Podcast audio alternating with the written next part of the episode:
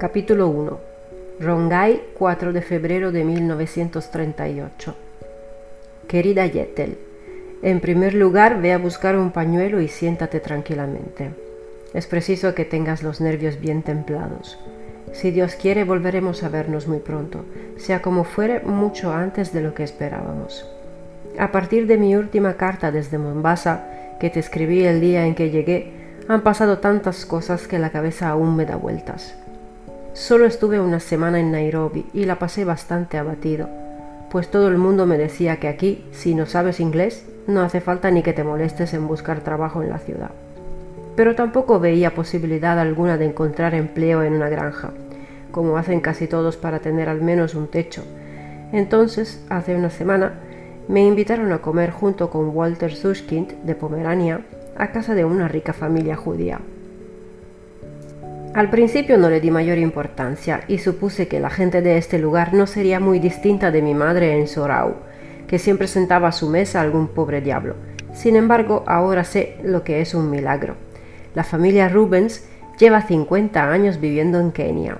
El anciano Rubens es presidente de la comunidad judía de Nairobi, la cual se ocupa de los refugees, esos somos nosotros, recién llegados al país. Los Rubens, cinco hijos adultos, pusieron el grito en el cielo cuando se enteraron de que tú y Regina aún seguíais en Alemania. Aquí las cosas se ven de un modo muy distinto de como yo las veía en casa. Ya ves, tú y mi padre teníais toda la razón cuando no queríais que emigrara yo solo, y me avergüenzo de no haberos escuchado. Por lo que supe más tarde, Rubens me echó una buena reprimenda, aunque naturalmente yo no le entendía. No puedes hacerte una idea de lo que tardé en comprender que la comunidad está dispuesta a adelantar las 100 libras que necesitáis tú y Regina para el servicio de inmigración. A mí me han mandado de inmediato a una granja para que los tres tengamos un alojamiento cuanto antes y yo al menos pueda ganar algo de dinero. Eso significa que debéis partir lo antes posible. Esta frase es la más importante de toda la carta aunque me he comportado como un borrico, ahora has de confiar en mí. Cada día que pases con la niña en Breslau será un día perdido. De modo que ve inmediatamente a ver a Karl Siebermann. Él es quien más experiencia tiene en cuestiones de emigración y te llevará a ver al hombre de la agencia de viajes Deutsches Reisebüro, que también se portó conmigo. Él te dirá cuál es la forma más rápida de conseguir un pasaje de barco Da igual el barco que sea y lo que dure la travesía. Al ser posible, toma un camarote en tercera. Sé que no es lo más confortable, pero será mucho más barato que segunda y necesitamos hasta el último céntimo. Lo principal es que estéis a bordo y en el mar cuanto antes. Solo así podremos volver a dormir tranquilos. Asimismo, deberás ponerte en contacto sin pérdida de tiempo con la empresa Danziger. Por lo de nuestros cajones, ya sabes que dejamos uno vacío para lo que se nos ocurriera. En los trópicos es muy importante una nevera. También necesitamos como sea una lámpara de gas, una Petromax. Asegúrate de que también te den los accesorios. De lo contrario tendremos la lámpara, pero estaremos a oscuras. En la granja a la que he venido a parar no hay luz eléctrica. Compra también dos mosquiteras. Si te llega el dinero, tres. Lo cierto es que Rongai no es zona declarada de malaria, pero quién sabe dónde acabaremos. Si no queda sitio para la nevera, saca la porcelana de Rosenthal. No creo que vayamos a necesitarla en esta nueva vida, y ya hemos tenido que separarnos de otras muchas cosas además de los platos con florecitas. Regina necesitará botas de goma y pantalones de pana. Dicho sea de paso, tú también. Si alguien desea hacerle un regalo de despedida, pide zapatos que le sirvan dentro de dos años. No puedo imaginarme, al menos hoy no, que lleguemos a serlo bastante ricos para comprar zapatos. No hagas la lista para emigración hasta que lo tengas todo. Es importante que especifiques cada una de las cosas que vayas a llevarte, de lo contrario te pondrán muchas pegas. Y no dejes que nadie te convenza para traer cosas de otro. Piensa en el pobre B. Las dificultades que tuvo en la aduana de Hamburgo son solo consecuencias de su bondad. ¿Quién sabe si conseguirá llegar a Inglaterra y cuánto tiempo lo tendrán retenido? Lo mejor será que hables lo menos posible de tus planes. Uno ya no sabe a dónde te puede llevar una conversación, ni qué puedes esperar de personas a las que conoces de toda la vida. Hoy no hablaré mucho de mí, sino te pondré la cabeza como un bombo. Rongai se encuentra a unos mil metros de altitud, pero hace mucho calor. Las noches son muy frías, así que tráete prendas de lana. En la granja se cultiva sobre todo maíz, aunque aún no he averiguado qué tengo que hacer con él. Además, tenemos 500 vacas y un montón de gallinas, de modo que no nos faltará leche, mantequilla y huevos. No te olvides de traer una receta para hacer pan. Lo que hace el chico parece pan ácimo y sabe aún peor. Sus huevos fritos son fantásticos, pero no tiene ni idea de hacer huevos revueltos. Y cuando los prepara, pasados por agua, siempre canturrea la misma canción. Desgraciadamente la canción es demasiado larga y los huevos acaban siendo duros. Como ves, ya tengo chico propio. Es alto, naturalmente negro. Te lo ruego, explícale a Regina que no todo el mundo es blanco y se llama Over. Se ríe mucho, cosa que teniendo en cuenta mi inquietud actual me sienta muy bien. Chico es como llaman aquí a los criados, pero tener un chico no significa nada. En una granja puedes tener tantos sirvientes como quieras, de modo que no es preciso que te preocupes por lo de la criada. Aquí vive mucha gente. La envidio porque no sabe lo que está ocurriendo en el mundo y porque tiene lo suficiente para vivir. En la próxima carta te contaré más cosas de Sushkind. Es un ángel. Hoy va a Nairobi y llevará el correo. Así se gana al menos una semana. Y para nosotros una correspondencia ágil es ahora de suma importancia. Cuando contestes, Numera tus cartas y di concretamente a cuál estás respondiendo. De lo contrario, nuestra vida será aún más caótica de lo que ya es. Escribe lo antes posible a mi padre y a Liesel y disipa sus miedos sobre nosotros. Mi corazón se llena de gozo al pensar que tal vez muy pronto pueda estrecharos entre mis brazos a ti y a la niña.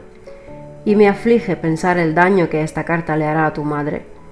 Ahora de sus dos hijas solo le quedará una a su lado, y quién sabe por cuánto tiempo. Pero tu madre siempre ha sido una gran mujer, y sé que preferirá saberos a ti y a su nieta en África que en Breslau. Dale a Regina un beso muy fuerte de mi parte, y no la mimes demasiado. La gente pobre no puede permitirse ir al médico. Me imagino el nerviosismo que esta carta te producirá, pero ahora has de ser fuerte por todos nosotros. Te abraza lleno de nostalgia tu viejo Walter. Postdata. Te gustarían los hijos del señor Rubens, unos muchachos muy apuestos, como antes cuando íbamos a clases de baile.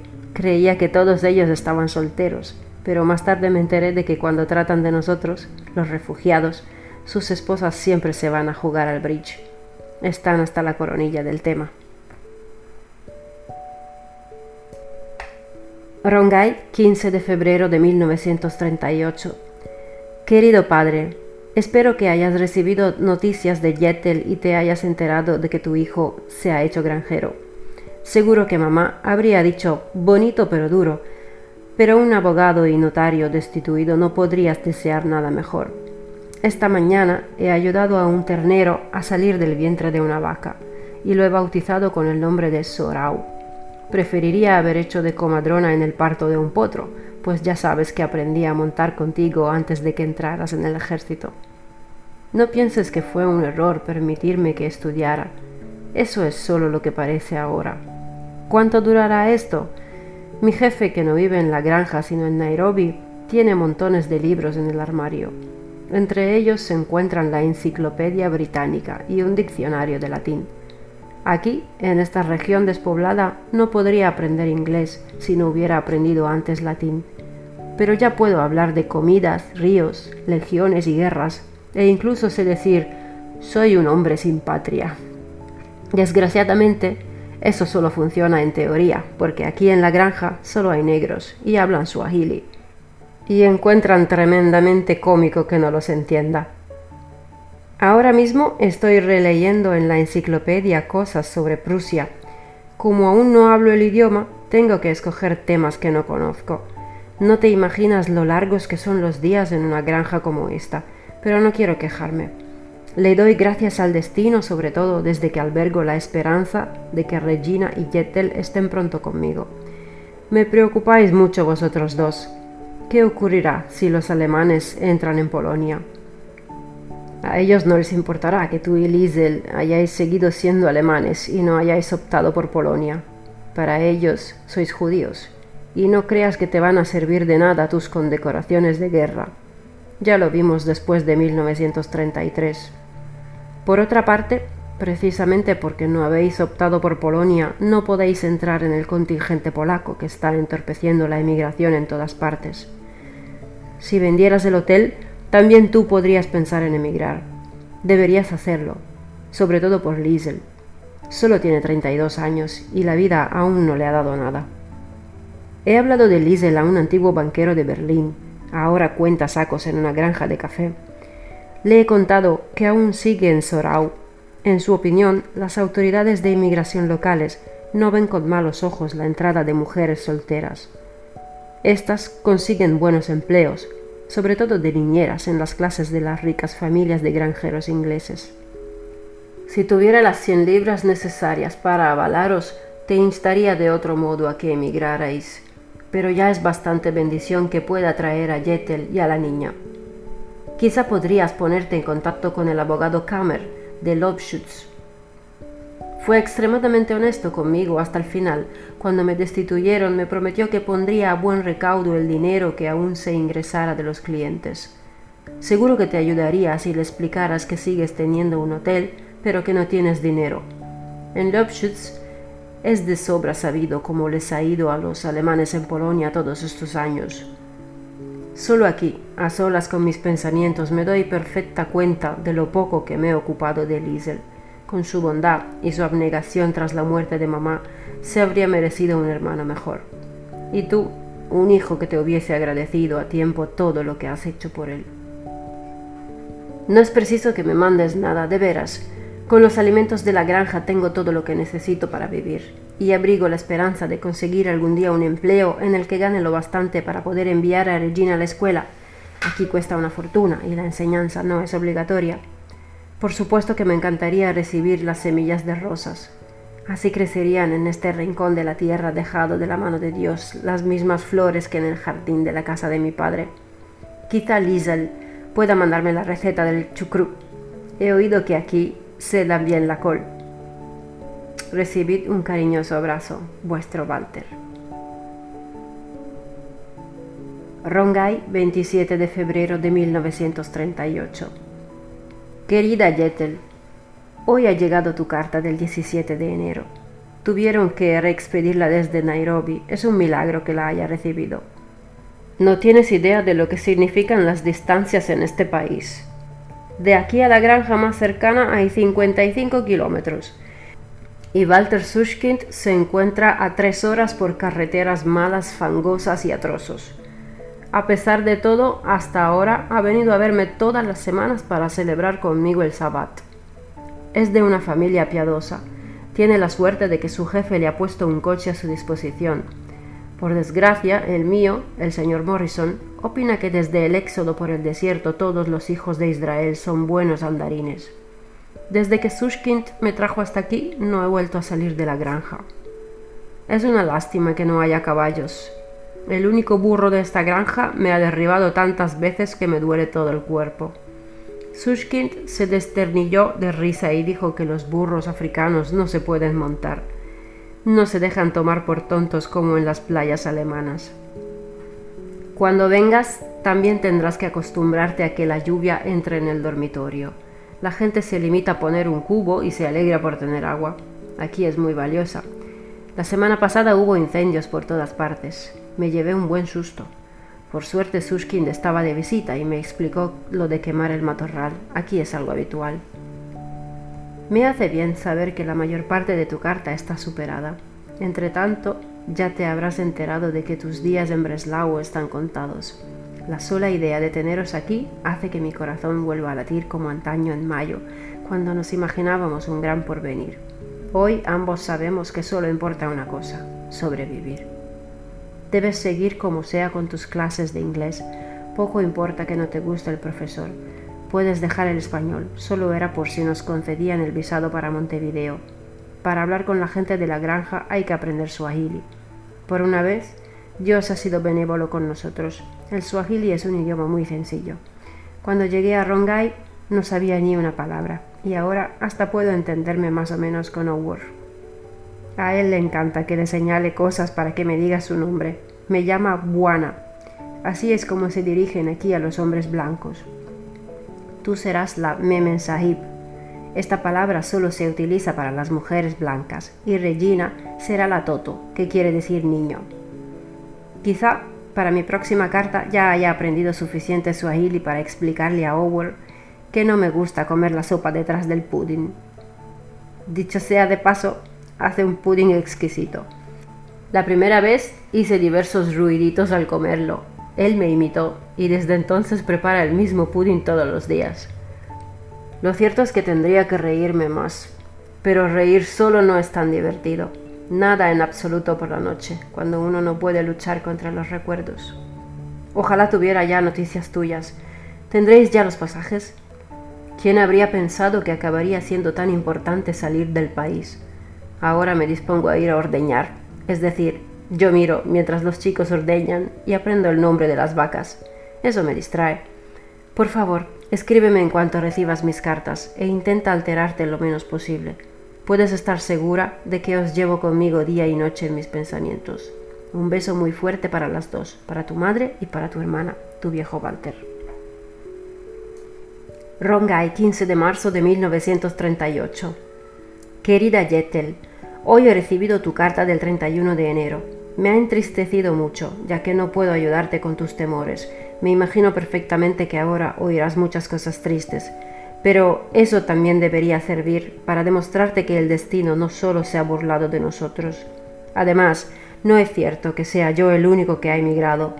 Aquí hay muchos hombres que desean intentar primero labrarse una posición antes de hacer venir a sus familias. Hombres que están en la misma situación que yo. Salvo que ellos no han tenido la suerte de que entre en sus vidas un ángel salvador como Rubens. Debes tener fe en que pronto volveremos a vernos, algo que deberemos a Dios. No tiene ningún sentido que le demos vueltas ahora. Así no sería mejor que hubiésemos ido a Holanda o a Francia. No tuvimos otra elección y quién sabe si no será la acertada. Ya no tiene importancia que no acepten a Regina en la guardería, ni tampoco importa para nuestro futuro que personas a las que conoces desde hace años te nieguen el saludo. Ahora es cuando debes aprender a distinguir las cosas importantes de las que no lo son. En nuestra vida ya no es relevante que crecieras siendo la niña mimada de una buena familia. En la emigración no cuenta lo que uno fue, sino solo lo que marido y mujer persigan el mismo fin. Estoy seguro de que saldremos adelante. Ojalá ya estuvieras aquí y pudiéramos ponernos en camino. Un beso muy fuerte para las dos. Tu viejo Walter. Rongai, 17 de marzo de 1938. Querido Sushkind, no sé cuánto tardará el chico en llevarte esta carta. Tengo 40 de fiebre y no siempre puedo pensar con claridad. Si algo me sucediera, encontrarás la dirección de mi esposa en una cajita en el cajón que hay junto a mi cama. Walter. Rongai, 4 de abril de 1938. Querida Yetel, hoy me ha llegado tu carta con la noticia que aguardaba con tanta impaciencia. Me la ha traído Sushkin de la estación del ferrocarril y como es natural, se ha llevado un buen susto al ver que me echaba a llorar. Imagínate luego el grandullón se ha puesto a llorar conmigo. Eso es lo bueno cuando uno es un refugiado y ya no es alemán. No tiene que avergonzarse de sus lágrimas. Los días se me harán eternos hasta que llegue junio y estéis a bordo. Si no recuerdo mal, el Adolf Wörmann es un barco de lujo que rodea toda África. Eso significa que haréis más escalas prolongadas y que la travesía será más larga que la mía en el Usukuma. Intenta disfrutar al máximo, aunque será mejor para vosotras que os arriméis a gente que celebre el Año Nuevo en septiembre. Os ahorraréis problemas innecesarios. Yo me pasé gran parte del viaje escondido en mi camarote y fue la última oportunidad que tuve de hablar con gente.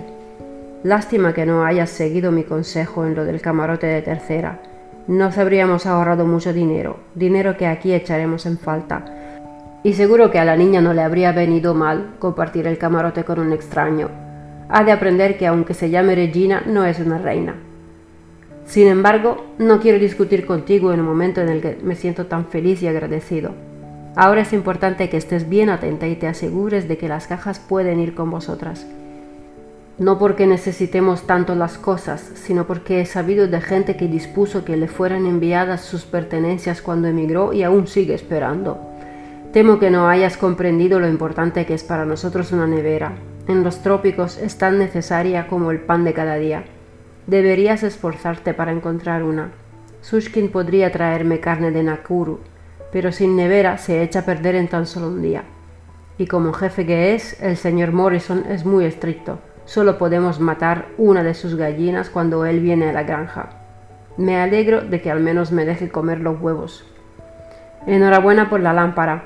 Así no tendremos que acostarnos con las valiosas gallinas del señor Morrison. No deberías haberte comprado el traje de noche, aquí no tendrás ocasión de lucirlo. Estás muy equivocada si crees que la gente como los Rubens van a invitarte a sus fiestas. En primer lugar, hay un gran abismo entre los judíos ricos establecidos aquí desde hace tiempo y nosotros, refugiados sin recursos. Y en segundo lugar, los Rubens viven en Nairobi, que está más lejos de Rongai que Breslau de Sorau. Así y todo no puedo reprocharte que tengas un concepto equivocado de África. Yo tampoco tenía ni idea de lo que nos esperaba, y no dejan de sorprenderme cosas que Sushkind al cabo de dos años encuentra de lo más naturales.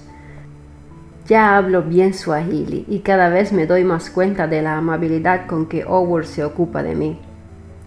Lo cierto es que he estado enfermo un día tenía mucha fiebre y Howard insistió en que mandara llamar a Sushkin. Este llegó aquí bien entrada la noche y supo de inmediato lo que me pasaba. Malaria. Afortunadamente llevaba consigo quinina y pronto empecé a sentirme mejor. Pero no te asustes cuando me veas. He perdido mucho peso y tengo la cara bastante amarillenta. Como ves, el regalo de despedida de tu hermana, ese espejito que tan superfluo me pareció en su momento, ha resultado de gran utilidad. Desgraciadamente la mayoría de las veces solo me cuenta historias desagradables.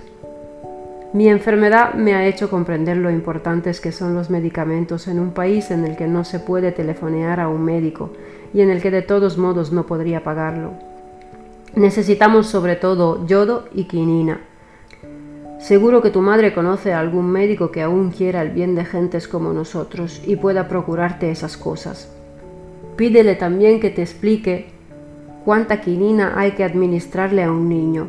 No quiero asustarte, pero en esta tierra hay que aprender a valerse por uno mismo. Sin Sushkin lo habría pasado muy mal, y claro está, también sin Howard, que no se ha apartado de mi lado ni un momento, y me ha dado de comer como a un niño. Por cierto, no se puede creer que solo tenga un hijo.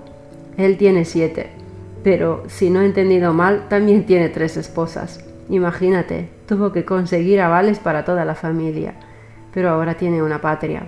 Lo envidio sobremanera. También lo envidio porque no sabe leer y no se entera de lo que pasa en el mundo. Sin embargo, es curioso que parezca saber que soy un europeo distinto del señor Morrison. Háblale a Regina de mí. ¿Reconocerá aún a su papá? ¿Se enterará la niña de lo que está pasando? Será mejor que no le cuentes nada hasta que estéis en el barco. Allí ya no tendrá importancia que se le escape algo. No te despidas de mucha gente antes de irte, te romperá el corazón. Mi padre comprenderá que ni siquiera vayáis a Sorao. Creo que incluso estará de acuerdo. Y dales a tu madre y a Kate un beso de mi parte. El día de la separación les resultará duro. A uno le cuesta hacerse la idea de algunas cosas. Recibido un cariñoso abrazo, tu viejo Walter. Rongai, 4 de abril de 1938. Querida Regina, hoy vas a recibir tu propia carta, pues tu papá está muy contento porque pronto volverá a verte. Ahora debes ser especialmente buena, rezar todas las noches y ayudar a mamá en lo que puedas. Estoy seguro de que te gustará la granja en la que vamos a vivir los tres. Hay muchos niños, solo tendrás que aprender su lengua para poder jugar con ellos. Aquí brilla el sol todos los días, de los huevos salen unos pollitos preciosos, pequeñitos. Desde que estoy en este lugar también han nacido dos terneros. Pero has de saber una cosa, en África solo dejan entrar a niños que no les tengan miedo a los perros, así que practica para ser valiente. El valor es más importante en la vida que el chocolate. Te envío tantos besos como caben en tu cara. Dale algunos a mamá, y a la abuela, y a la tía Kate, tu papá. Rongai, 1 de mayo de 1938. Querido padre, querida Liesel, ayer llegó vuestra carta con las semillas de rosa, la receta del chucrú y las novedades de Sorao. Ojalá pudiera expresar con palabras lo mucho que significa una carta así. Tengo la sensación de ser aquel muchacho al que tú, querido padre, escribías desde el frente. Cada una de tus cartas rebosaba valor y lealtad a la patria. Solo que entonces Ninguno de nosotros pensaba que cuando uno necesita más valor es cuando ya no tiene patria. Estoy aún más preocupado por vosotros desde que los austríacos han sido anexionados al Reich. ¿Quién sabe si los alemanes no les tendrán reservada una suerte similar a los checos? ¿Y qué será de Polonia? Siempre creí que podría hacer algo por vosotros cuando estuviera en África, pero naturalmente nunca habría sospechado que en el siglo XX se contratara a la gente solo por cama y comida. Hasta que no lleguen Jetel y Regina, es impensable cualquier cambio. Después tampoco será fácil encontrar un trabajo en el que además de huevos, mantequilla y leche también me den un salario. Poneos al menos en contacto con una organización judía que asesore a los emigrantes. Por eso también merece la pena que vayáis a Breslau. Así podríais volver a ver a Regina y a Jetel no he querido que ellas fueran a Sorao antes de partir. Percibo en las cartas de Yetel la nerviosa que está. Ante todo, querido padre, no te hagas más ilusiones. Nuestra Alemania ha muerto, ha pisoteado nuestro amor. No pasa un día sin que intente arrancármela del corazón. La única que no desea abandonarlo es nuestra Silesia. Tal vez os preguntéis cómo es que aquí, en el extranjero, estoy tan al tanto de lo que pasa en el mundo. La radio que me regalaron los Stadler al marcharme es una auténtica maravilla. Me llega a Alemania con tanta nitidez como si estuviera en casa. Aparte de mi amigo Sushkin, vive en la granja vecina y era agricultor en su anterior vida, la radio es el único ser que me habla en alemán. ¿Le gustaría a Goebbels que el judío de Rongai sacie su sed de lengua materna con sus arengas? Solo me entrego a semejante placer por la noche. Durante el día hablo con los negros, algo que cada vez me sale mejor, y les cuento a las vacas mis progresos. Esos animales de ojos tiernos lo comprenden todo. Esta misma mañana me dijo un buey que hacía bien en no deshacerme del Código Civil. Pese a ello, no me abandona la sensación de que a un granjero le sirve menos que a un abogado. Sushkin siempre dice que tengo el sentido del humor necesario para sobrevivir en este país. Me temo que se confunde. Por cierto, Willem Kulas haría carrera aquí. Los mecánicos se llaman a sí mismos ingenieros y no tardan en encontrar trabajo. Sin embargo, si yo dijera que en mi país era ministro de justicia, no ganaría nada con ello. He enseñado a mi chico a cantar Perdí mi corazón en Heidelberg. Cuando a alguien le cuesta tanto pronunciar cada palabra como a él, la canción dura exactamente cuatro minutos y medio y es perfecta como ampolleta. Ahora mis huevos pasados por agua saben como los de casa. Como veréis, también tengo mis pequeños logros. Lástima que los grandes tarden tanto en llegar. Con la esperanza de que os decidáis a hacer algo, os envía un abrazo lleno de nostalgia, vuestro Walter.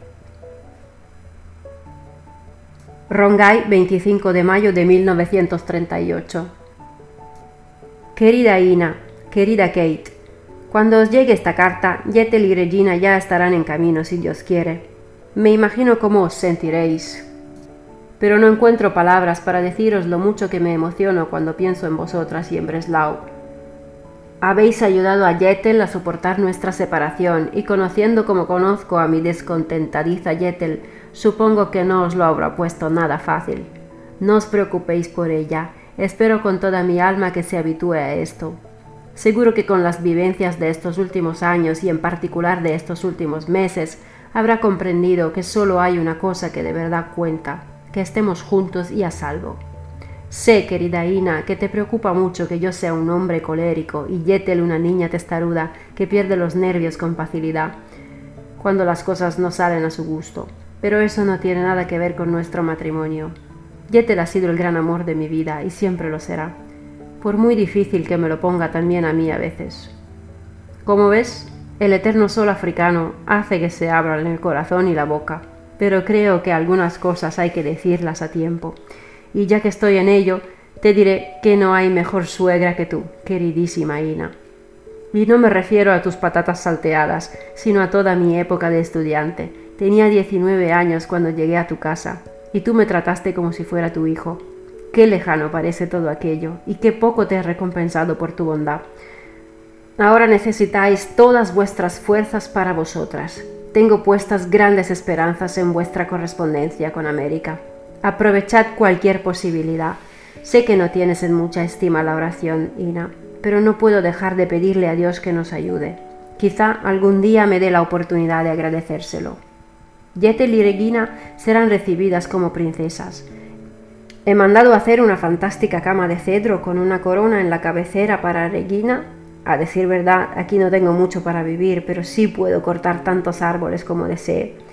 Dibujé la corona en papel y Ower, mi chico fiel, mi camarada, logró traer hasta aquí a un gigante casi desnudo con un cuchillo que se encargó de tallar nuestra corona. Seguro que no hay nada más bello en toda Breslau. Para Jettel hemos cubierto de tablones el sendero que hay entre la casa y la letrina para que no se hunda en el barro cuando tenga que salir en la estación de las lluvias. Espero que no se asuste demasiado cuando vea que aquí hay que planear con toda precisión incluso las aguas menores. De la casa al retrete hay tres minutos, en caso de diarrea menos. Saluda de mi parte al ayuntamiento y a todos los que han apoyado a los míos y cuidaos mucho. Qué tonto me hacen parecer mis palabras, pero ¿cómo expresar lo que uno siente? Os quiere, vuestro Walter. Rongai, 20 de julio de 1938. Querida Yetel, hoy he recibido tu carta de Southampton ¿Puede un hombre solo sentirse más agradecido, feliz y aliviado? Por fin, por fin, por fin. Ahora podemos volver a escribirnos sin temor. Me admira que se te haya ocurrido indicarme los puertos en los que el Adolf Berman recoge correo. Es una idea que no me pasó por la cabeza en su momento. De modo que esta carta irá a Tánger. Si el correo funciona según mis cálculos, te llegará allí sin problemas. Iría muy justa de tiempo si te la mandase a Niza. Espero que no estés decepcionada. De sobra sé lo que es esperar correo. En Tánger, Regina verá a las primeras personas de color. Confío en que nuestra pequeña miedica no se asuste demasiado. Me alegré mucho al saber que aguantó bien las emociones de la partida. Tal vez siempre la hayamos considerado más delicada de lo que es. Puedo imaginarme cómo lo habrás pasado tú. Por cierto, me afectó mucho que tu madre te acompañara hasta Hamburgo. Que un corazón sin esperanza aún pueda pensar en los demás. No te hagas mala sangre por no haber comprado la nevera. Envolveremos la carne y la mantequilla en tu nuevo vestido de noche y lo colgaremos al ardiente sol, al viento. Es cierto, así es como mantienen fríos aquí los alimentos, aunque no sea entre sedas, pero siempre podemos probar. Así tendrás la sensación de que el vestido al menos tiene alguna utilidad. Ayer compré plátanos. No una libra ni un kilo, sino todo un racimo con al menos 50 plátanos Regina se quedará de una pieza cuando lo vea. De vez en cuando pasan por aquí mujeres con enormes penachos de plátanos y los ofrecen por las granjas. La primera vez acudieron todos los negros en masa y casi se mueren de risa al ver que yo solo quería comprar tres. Los plátanos son muy baratos, incluso para esos pobres infelices, y muy verdes, pero saben estupendamente. Me gustaría que todo supiera igual de bien. Creo que Ower se alegra de que vengáis, Conmigo estuvo enfadado tres días, y es que cuando por fin hube aprendido bastante swahili para construir frases completas, le confesé que no quería comer el mismo pudding todos los días. Eso lo sacó de sus casillas. No paraba de reprocharme que el primer día elogiara su pudding. Empezó a imitar los ruiditos que hice la primera vez que lo probé y a dirigirme miradas burlonas. Yo me quedé desconcertado y claro está, no sabía cómo decir variedad en swahili, si es que existe esa palabra. Lleva mucho tiempo entender la mentalidad de los de aquí, pero son muy simpáticos y no cabe duda de que también muy listos. Sobre todo, nunca se les ocurriría encarcelar a la gente o echarla del país. A ellos les da lo mismo que seamos judíos, refugiados o, por desgracia, ambas cosas. En los días buenos a veces pienso que podría acostumbrarme a esta tierra. Quizá los negros tengan una medicina, que aquí se dice dawa, contra los recuerdos. Ahora debo hablarte de un gran acontecimiento. Hace una semana apareció de repente ante mis ojos Heine Weil, el del gran establecimiento de lencería de la plaza Tauentzienplatz, al que fui a ver siguiendo el consejo de mi padre, cuando me destituyeron y no sabía a dónde podíamos emigrar. Entonces Heine me recomendó Kenia, pues solo se necesitaban 50 libras por cabeza. Ya lleva 11 meses en el país y ha intentado conseguir un empleo en un hotel, cosa que no ha logrado. Ser camarero no es trabajo de blancos y para ocupar puestos mejores es necesario hablar inglés. Pues bien, se ha colocado de gerente, aquí lo es todo el mundo, hasta yo, de una mina de oro en Kizumu. Conserva su optimismo, aunque en Kizumu debe hacer un calor horrible y tiene fama de ser una zona infectada de malaria. Como Rongai queda de camino entre Nairobi y Kizumu, Heine, que tiene un coche que compró con sus últimos ahorros, se detuvo en la granja junto a su esposa, Ruth. Nos pasamos la noche charlando y hablando de Breslau. Howard olvidó su enfado por lo del pudding y apareció con una gallina. Aunque las gallinas solo se pueden matar para el señor Morrison, Howard aseguró que el animal pasó corriendo ante sus pies y cayó muerto. No te imaginas lo que significa tener una visita en la granja. Es como si uno estuviera muerto y volviera a la vida. Desgraciadamente, los Weil me contaron que han detenido a Fritz Feuerstein y a los dos hermanos Hirsch. Según he sabido por una carta de los Schlesinger de Lobschutz, también han ido a buscar a Hans Vogelmuth y a su cuñado Siegfried. Hace tiempo que lo sé, pero tenía miedo de hablarte de detenciones mientras seguías en Breslau. Tampoco te he contado nunca que el bueno de Grenschek, nuestro fiel amigo, que insistió hasta el final en acudir a un abogado judío, fue conmigo en tren hasta Génova. También me ha escrito una carta. Espero que comprenda que no le he respondido por su bien. Qué afortunados somos por poder volver a escribirnos sin temor. ¿Qué importa que en el Adolf Bormann tengan que escuchar cómo los nazis idolatran a tu mesa la figura de Hitler? Has de aprender a no tomarte en serio los agravios. Eso es algo que solo pueden permitirse los ricos. Lo único que cuenta es que estéis en el Adolf Bormann, no quien va en él. Dentro de un mes no volverás a ver a esos que tanto te repatean. Howard ni siquiera sabe ofender a la gente. Sushkin abriga la esperanza de que su jefe le permita ir con el coche a Mombasa. Así podríamos recogeros y traeros aquí directamente. Dicho sea de paso, directamente quiere decir un trayecto de al menos dos días por carretera sin asfaltar, pero podemos pasar una noche en Nairobi en casa de la familia Gordon. Los Gordon llevan ya cuatro años viviendo allí y siempre están dispuestos a ayudar a los recién llegados. En caso de que el jefe de Sushkin no comprenda que al cabo de meses de angustia un refugiado tiene la necesidad de estrechar entre sus brazos a su esposa y su hija, no te entristezcas. Alguien de la comunidad judía os recogerá en Mombasa, os pondrá en el tren de Nairobi y se ocupará de que sigáis viaje hasta Rongai. Las comunidades aquí son excelentes, lástima que solo se encarguen de la llegada. Ya no cuento las semanas, sino los días y las horas que faltan para volver a vernos. Parezco un novio antes de su noche de bodas. Recibe un fuerte abrazo, tu viejo Walter.